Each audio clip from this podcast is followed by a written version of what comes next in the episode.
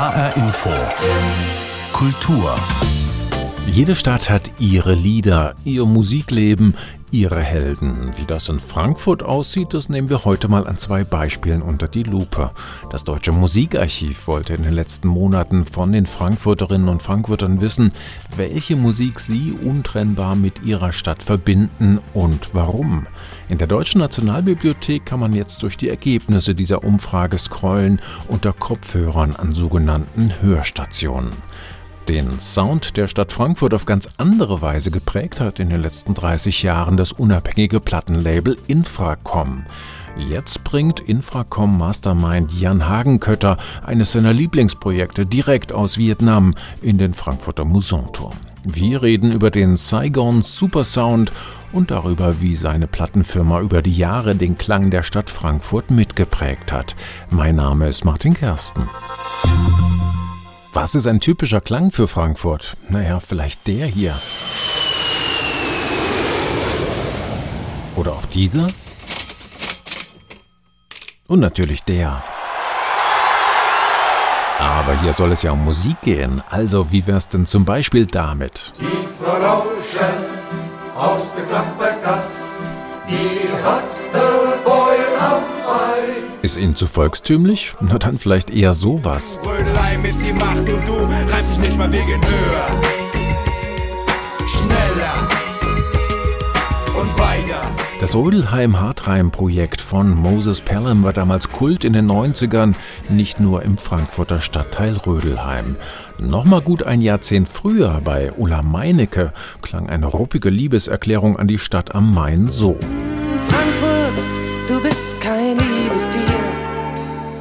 Wie eine fette Ratte duckst du hier. Und heute denken viele, wenn sie an den Sound von Frankfurt denken, an diesen jungen Mann hier. Jeder Satz ist wahr, Bruder. Ankunft von Dajjal, 12 Uhr abends, Frankfurt Bahnhof, Taunusstraße verdeckt, Hals, Mund und Nase mit Tubancho. Chronisch Augenrot, was guckst du so? Brauchst du Koks? Hast du dich verlaufen mit nem Sohn? Aykut Anan alias Haftbefehl kommt zwar aus Offenbach, aber sein harter Deutschrap steht wie kaum ein anderer für den aktuellen Sound der Straße, auch und vor allem in Frankfurt. Alle diese Beispiele haben eins gemeinsam. Sie wurden bei der Aktion Wie klingt Frankfurt vorgeschlagen und stehen jetzt auf einer Playlist, die man an den neuen Hörstationen in der Deutschen Nationalbibliothek findet. Die Idee zu dieser Aktion hatte Ruprecht Langer, der junge Leiter des Musikarchivs. Der sitzt zwar samt Archiv in Leipzig, aber in Frankfurt in der Nationalbibliothek befindet sich eine große Zweigstelle. Auch hier werden Hunderttausende von Tonträgern aller Art gesammelt, archiviert und in riesigen Kellerräumen für die Nachwelt aufbewahrt. Ich habe mich mit Ruprecht Langer verabredet und wollte zuerst von ihm wissen, wie wir uns denn diese Hörstationen so vorzustellen haben. Ja, wenn Sie in Frankfurt in die Deutsche Nationalbibliothek reinkommen, dann sehen Sie zuerst diese Rotunde vor sich. Und an dieser Rotunde gibt es ein paar einladende schwarze Ledersessel. Und ähm, auf der anderen Seite dieser Glaswand, die dahinter ist, sind weitere Sessel im Lesesaal. Und an vier von diesen Sesseln werden dann jetzt ab Montag, den 15. Mai, jeweils eine Hörstation stehen. Das heißt, es ist dann ein Sessel und daneben ist eine, eine kleine Stele mit einem Touchscreen und ein paar Kopfhörern. So sieht das aus. Und was Sie dort hören können, sind unterschiedliche Dinge. Ich möchte als Leiter des Deutschen Musikarchivs gerne ähm, an die beiden Standorte der Deutschen Nationalbibliothek eine Art, ähm, ja, so eine Art klingende Ausstellung machen, dass man wie in solche klingende ähm, Ausstellungsräume reingehen. Im Grunde sind das kuratierte Playlists zu unterschiedlichen Themen. Eine von diesen Playlists nennt sich zum Beispiel Interpretation und Cover, wo ich mal die Unterschiede von Interpretationen klassischer Musikwerke auf der einen Seite und ähm, Coverversionen von Popmusik auf der anderen Seite gegenüberstelle.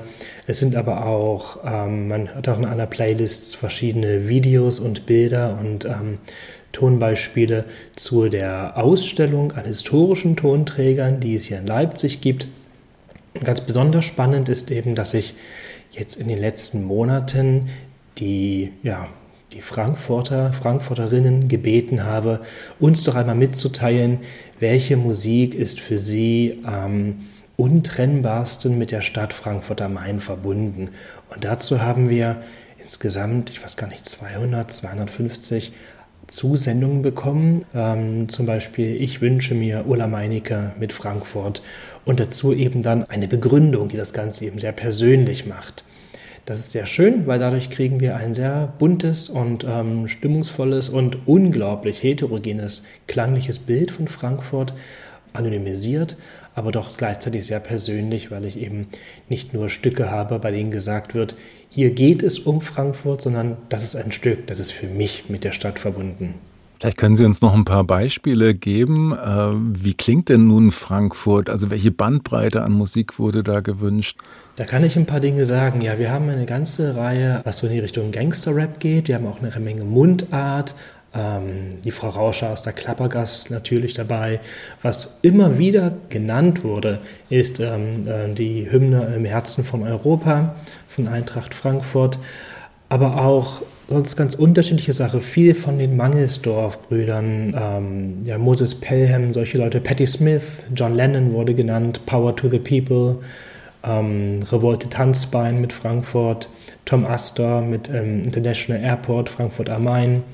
Was sicherlich nicht überraschend ist, dass gerade diese Eintracht-Hymne, also im Herzen von Europa, so oft äh, genannt wurde, aber hat sie vielleicht die Dominanz auch von diesem Gangster-Deutsch-Rap etwas überrascht oder sagen wir mal, vielleicht stört es sie sogar ein wenig im Stillen zumindest? Das stört mich gar nicht, nein. Ähm, ob es mich überrascht hat, ähm, vielleicht insofern, als dass ich vor drei, vier Jahren für den Leipziger Standort bereits eine ähnliche Aktion wie Klingt Leipzig gemacht habe und ähm, festgestellt habe, dass da von Anfang an sehr viel so Indie-Rock und elektronische Musik kam und weniger Mundart und we deutlich weniger Hip-Hop. Und das hat mich insofern einfach überrascht, weil ähm, ich das spannend fand, dass zwei Städte offenbar ein sehr unterschiedliches Publikum damit anlocken können mit solcher Musik. Aber ähm, ja, ich meine, wenn ich in Frankfurt bin, dann fällt mir in erster Linie immer die große Internationalität auf und soweit ich das einschätzen kann, geht es in vielen von den ähm, Deutsch-Rap-Sachen eben um ja, Migration und Probleme, die damit verbunden sind. Und insofern kann ich das schon sehr gut nachvollziehen. Nun sollten die Leute ja auch, äh, Sie haben es vorhin gesagt, nicht nur einen Titel nennen, sondern eben ganz wichtig auch eine Begründung dazu. Was kamen denn da so für Argumente, die Ihnen vielleicht noch besonders im Gedächtnis geblieben sind? Ähm, jemand hat sich gewünscht, den Titel Second Chance von House Williams und dazu geschrieben, ich verbinde mit dieser Musik unvergessliche Abende in Locations wie dem Dreikönigskeller, dem Cookies etc., in dem Frankfurt, das es auch gibt, das musikalisch und kulturell divers ist und Orte bietet und unterstützt, die dies ermöglichen. Und eine andere Sache, die ich sehr schön finde, ist äh, der Titel Time von Anne Behrens, wo geschrieben wird, die unvergessliche Anne Behrens und Frank Wolf sind für mich feste kulturelle Bestandteile Frankfurts. Mein Vorschlag, die CD Bye Bye, am liebsten die komplette Platte, ansonsten einfach den Titel Time. And you're east of East St. Louis and the wind is making speeches and the rain sounds like a round of applause. And Napoleon is weeping in the carnival saloon. His invisible fiance's in the mirror. And the band is going home. It's raining hammers, it's raining nails. Yes, it's true, there's nothing left for him down here. And it's time, time, time. Yes, it's time, time, time. Yes, it's time time that you love, and it's time, time, time. Ruprecht Langer, Sie sind jetzt der Leiter des Deutschen Musikarchivs, aber natürlich auch Musikwissenschaftler. Welche Schlüsse ziehen Sie denn aus den Ergebnissen dieser Umfrage? Ähm, dass Musik immer Spiegel einer Zeit, Spiegel einer Gesellschaft, aber eben auch Spiegel eines Ortes ist. Insbesondere Musik, die immer schon unglaublich global war und ähm, es wird ja auch alles immer globaler, hätte ich nicht erwartet, dass es solche ja, regionalen Unterschiede so deutlich gibt.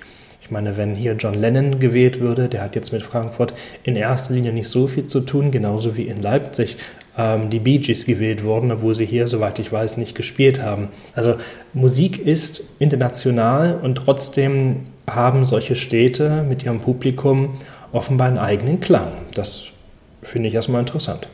Und geht es bei dieser Aktion, äh, wie klingt Frankfurt, hauptsächlich darum, die Leute auch mal ein bisschen in die Nationalbibliothek zu locken, also auch eine Art Identifikation zu schaffen äh, zwischen Stadt, der Bevölkerung und eben auch dieser Bibliothek? Oder geht es darum, den, diesen riesigen Bestand auch der Musikbibliothek äh, vor Ort äh, ein bisschen aufzuschlüsseln und, und äh, sozusagen zu kuratieren mit diesen Playlists? Das ist eine gute Frage.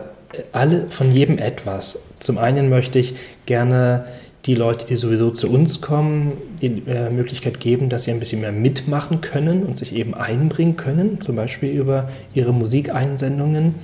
Zum anderen geht es mir natürlich darum, auch ein bisschen damit anzugeben. Wir haben tatsächlich unglaublich viel Musik und egal, was ihr uns schickt, ich bin sicher, den allergrößten Teil davon haben wir im Bestand. Dann ist aber auch noch wichtig, das Deutsche Musikarchiv gehört nach ganz Deutschland und gehört in die gesamte Deutsche Nationalbibliothek, also nach Leipzig und nach Frankfurt am Main. Aber wir haben unsere Spezialräume hier in Leipzig, den ähm, Musiklesesaal, die Ausstellung, das Tonstudio, die Hörkabine und auch mein Büro ist in, in Leipzig. Und ich würde gern damit ein Zeichen setzen, dass wir eben aber auch nach Frankfurt genauso gehören. Äh, ja, und wenn jetzt jemand in Frankfurt in die Bibliothek tritt, dann wird man eben sehen und hören können, dass es ja auch um Musik geht. Welchen Zweck erfüllt überhaupt so ein riesiges Archiv mit Millionen Tonträgern noch in Zeiten ja, der unmittelbaren digitalen Verfügbarkeit durch Anbieter wie Spotify und Co? Insbesondere in solchen Zeiten ist es ganz wichtig. Wir sammeln ähm, wertfrei, wir sammeln rein nach objektiven Kriterien.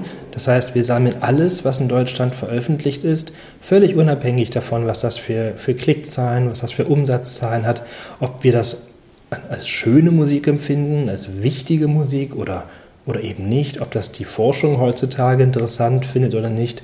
Wir sammeln alles, denn es sind letztendlich dann eben vermutlich gerade die Musikstile, Arten, Titel, die, die heute durchs Raster fallen würden, die dann später in ja, 10, 50, 100 Jahren mal für die Forschung der Privatpersonen von großer Relevanz sind. Sie haben es richtig gesagt, wir alle haben eine gigantische Musikbibliothek in unserer Hosentasche, aber da verschwinden eben auch Dinge oder Dinge kommen gar nicht erst rein.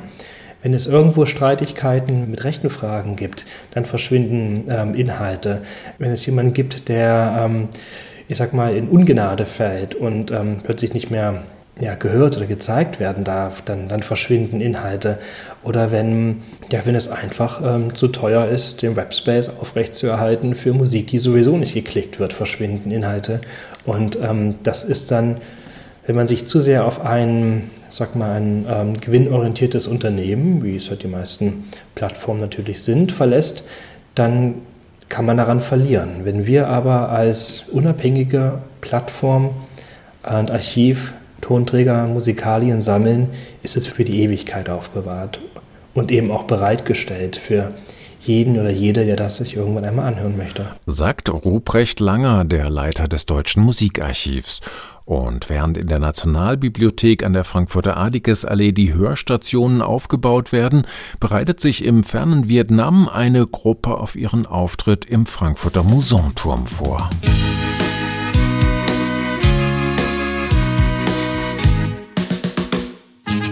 Chúng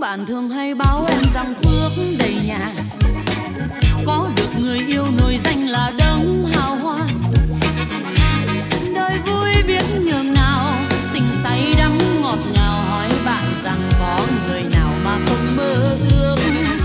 Saigon Soul Revival nennt sich diese Band, ein Quintett aus Ho Chi Minh-Stadt, dem früheren Saigon in Südvietnam. Die Verbindung nach Frankfurt kam durch Jan Hagenkötter zustande, Insider der Musikszene am Main durchaus bekannt als Inhaber des unabhängigen Plattenlabels Infracom, das vor kurzem auch schon seinen 30. Geburtstag feiern konnte. Hagenkötter ist auch aus familiären Gründen viel in Vietnam unterwegs. Aber als Musikliebhaber und notorischer Sammler war es fast unausweichlich, dass er sich früher oder später für die vietnamesische Musik Musikkultur begeistern würde. In unserem Gespräch per Leitung ins ehemalige Saigon erzählt er mir, wie er begonnen hat, Musik für seine Reihe Saigon Super Sound zu sammeln und dabei auch auf die Gruppe Saigon Soul Revival gestoßen ist. 2017 äh, habe ich angefangen, Aufnahmen mit äh, südvietnamesischer Popmusik, die beeinflusst ist äh, durch westliche Popmusik, ähm, die sozusagen entstanden ist in der Zeit des Vietnamkriegs und davor, die also französische und amerikanische Einflüsse hat, äh, wieder zu veröffentlichen. Und ähm, arbeite hier auch mit einer, mit einer Band, die sich im Prinzip parallel dazu gegründet hat und äh, wir haben uns kennengelernt hier in der Stadt, die auch Lieder aus dieser Zeit neu interpretiert oder aber auch äh, einfach überhaupt wieder spielt, denn diese Musik wurde lange nicht gespielt, da sie nach dem Krieg weitestgehend äh, nicht mehr erlaubt war zu spielen. Und auch in Teilen äh, ist das bis heute noch so. Zudem hat die Band angefangen, äh, eigene Stücke zu schreiben, die auf diese Musiktradition aufbaut. Also Saigon Soul Revival heißt diese Band. Wie viel Soul jetzt im Sinne auch von Soul-Musik ist denn in dieser Musik drin für unsere Ohren? Oh, ich finde natürlich sehr viel mittlerweile, aber, aber ähm, ich sag mal, man muss keine Angst haben. Äh, die Musik ist einem jetzt nicht komplett unvertraut, sondern es ist schon äh, sehr stark beeinflusst von Motown, 60er, 70er Jahre, Soul, aber auch Rock. Ähm, es gibt aber auch Stücke, die Elemente von Tango, Bolero oder äh, eben südamerikanischen Rumba-Einflüsse sind in der Musik drin. All das, was äh, in den Jahren vor 75 Einfluss auch auf die Vietnamesen gehabt haben, was sie dann adaptiert haben und eben mit äh, vietnamesischen Texten versehen äh, wiedergegeben haben. Wie subversiv ist es eigentlich in so einem Staat? Ich meine, wir reden immerhin heute von einem autoritären, von einer kommunistischen Partei bestimmten Staat. Wie subversiv ist es heute in Vietnam, solche Musik zu machen oder ist das überhaupt kein Thema? Wir haben jetzt da noch keine Probleme festgestellt, also die Band, wenn sie hier aufgetreten ist.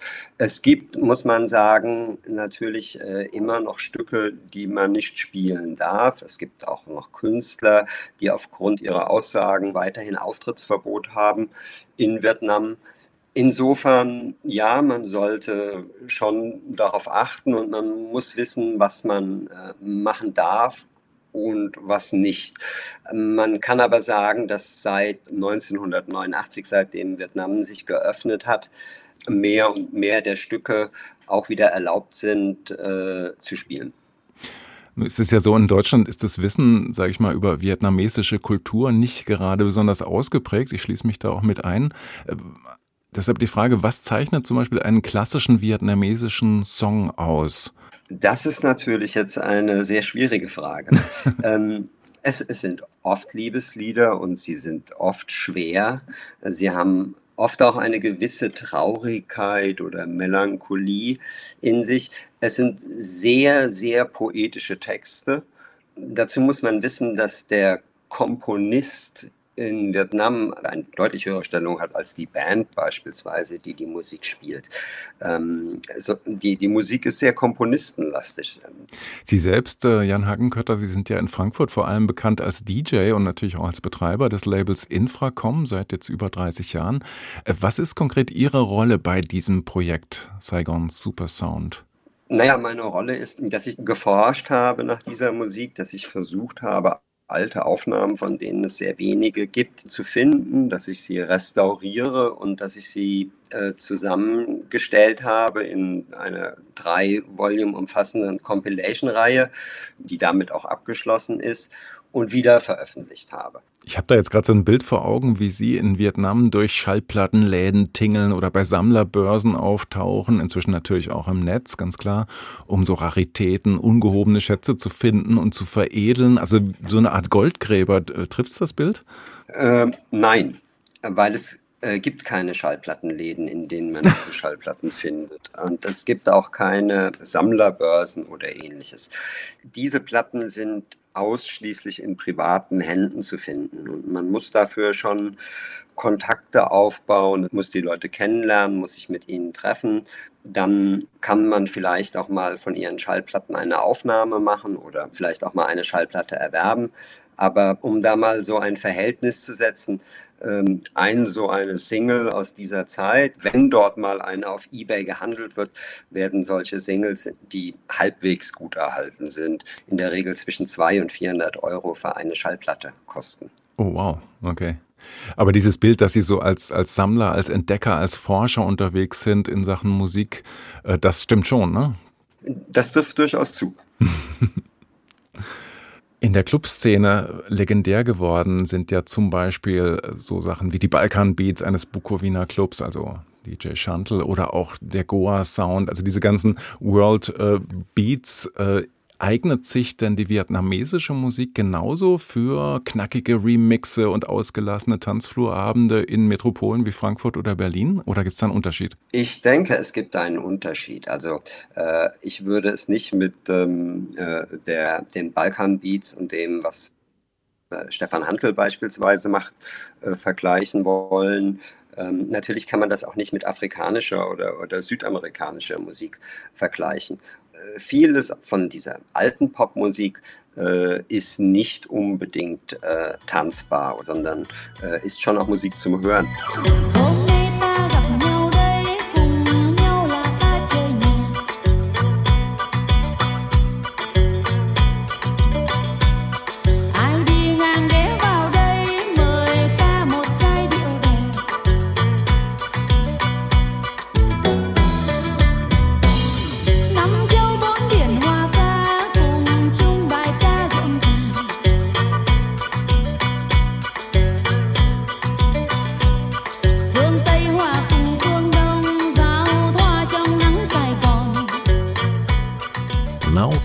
Gung Hat, ein spannender Sound zwischen Tradition und Moderne, den die Band Saigon Soul Revival da produziert. Der Frankfurter Labelbetreiber, Musiksammler, DJ und Produzent Jan Hagenkötter hat das Quintett unter seine Fittiche genommen, ein Album mit ihm produziert und eine kleine Europatour organisiert, die über Berlin, Hamburg und Paris auch nach Frankfurt führen wird.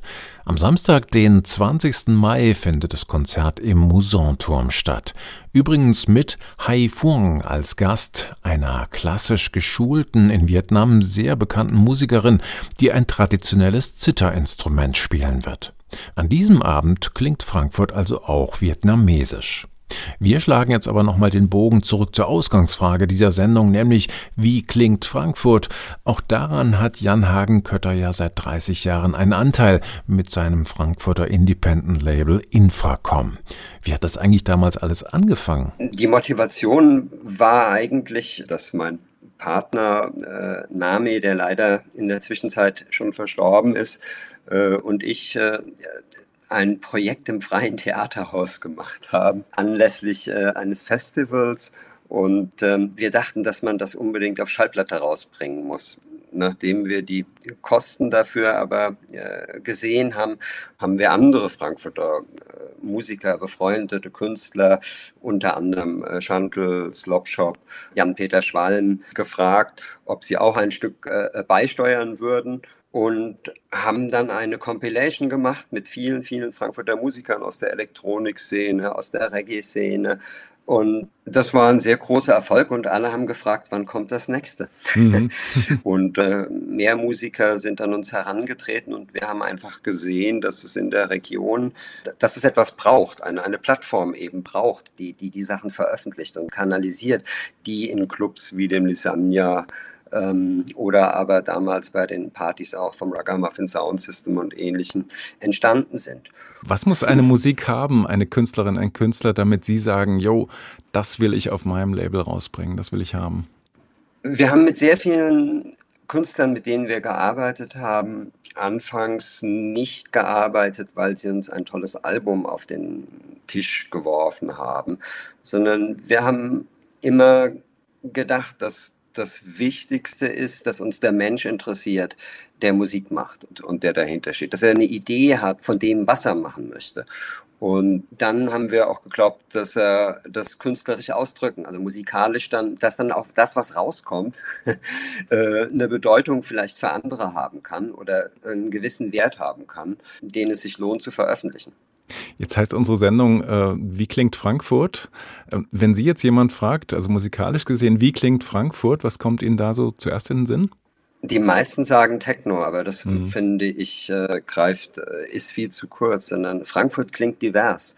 Äh, Frankfurt klingt so divers, wie, wie Frankfurt ist. Es gibt äh, ganz tolle Bands und es gibt in allen Bereichen ähm, ob das jetzt in der, äh, ich benutze den unschönen Begriff Weltmusik ist oder ob das Singer-Songwriter sind. Gerade jetzt im Moment gibt es ganz tolle Singer-Songwriter.